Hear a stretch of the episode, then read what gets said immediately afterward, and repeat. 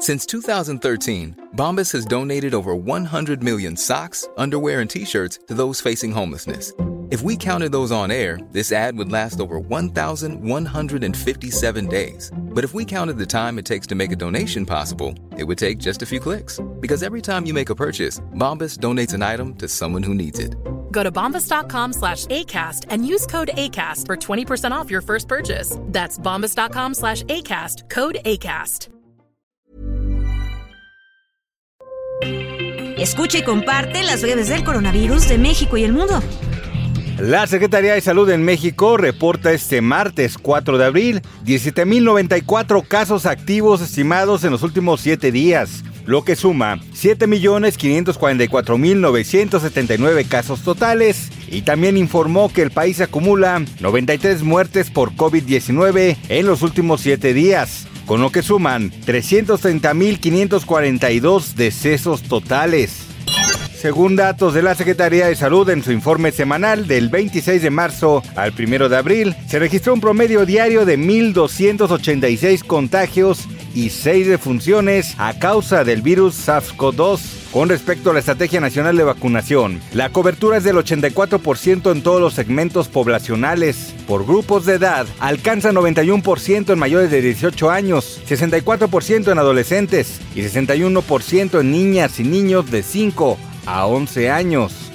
El gobierno de Puebla, a través de la Secretaría de Salud, reportó 208 nuevos contagios de COVID-19 en la entidad durante el pasado fin de semana. La dependencia detalla que el viernes fueron 103, el sábado 76 y domingo 29. Asimismo, no hubo ninguna defunción a causa del virus.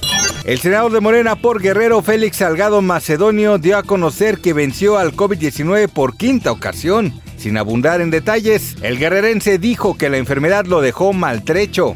Los expertos en vacunas de la Organización Mundial de la Salud recomendaron que las vacunas de refuerzo contra COVID-19 ya no sean administradas para la población que no sea de grupos de alto riesgo, dado el alto nivel de inmunización alcanzado por las poblaciones en numerosos países. Japón confirmó 47.050 nuevos casos del COVID-19 la semana pasada, unos 500 contagios menos que la semana precedente, pero la cifra acumulada de casos, incluidos los contagios entre los pasajeros y la tripulación de los cruceros, ascendió a más de 33.000 el pasado lunes.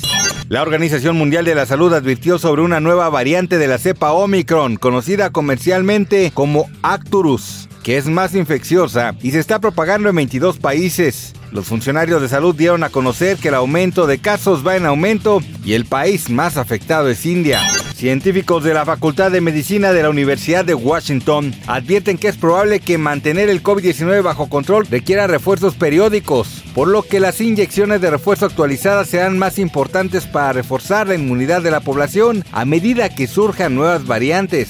El COVID-19 dejó en evidencia las discriminaciones hacia las personas mayores que durante la pandemia estuvieron encerradas en residencias y excluidas de los dispositivos digitales, según un estudio de una red de universidades. De Canadá a China o pasando por Europa o África subsahariana, la crisis sanitaria ha servido de indicador de las formas de discriminación que ya existían contra las y los adultos mayores, a quienes se les restringió e infantilizó por la supuesta finalidad de protegerlos. Para más información del coronavirus, visita elheraldodemexico.com.mx y nuestras redes sociales.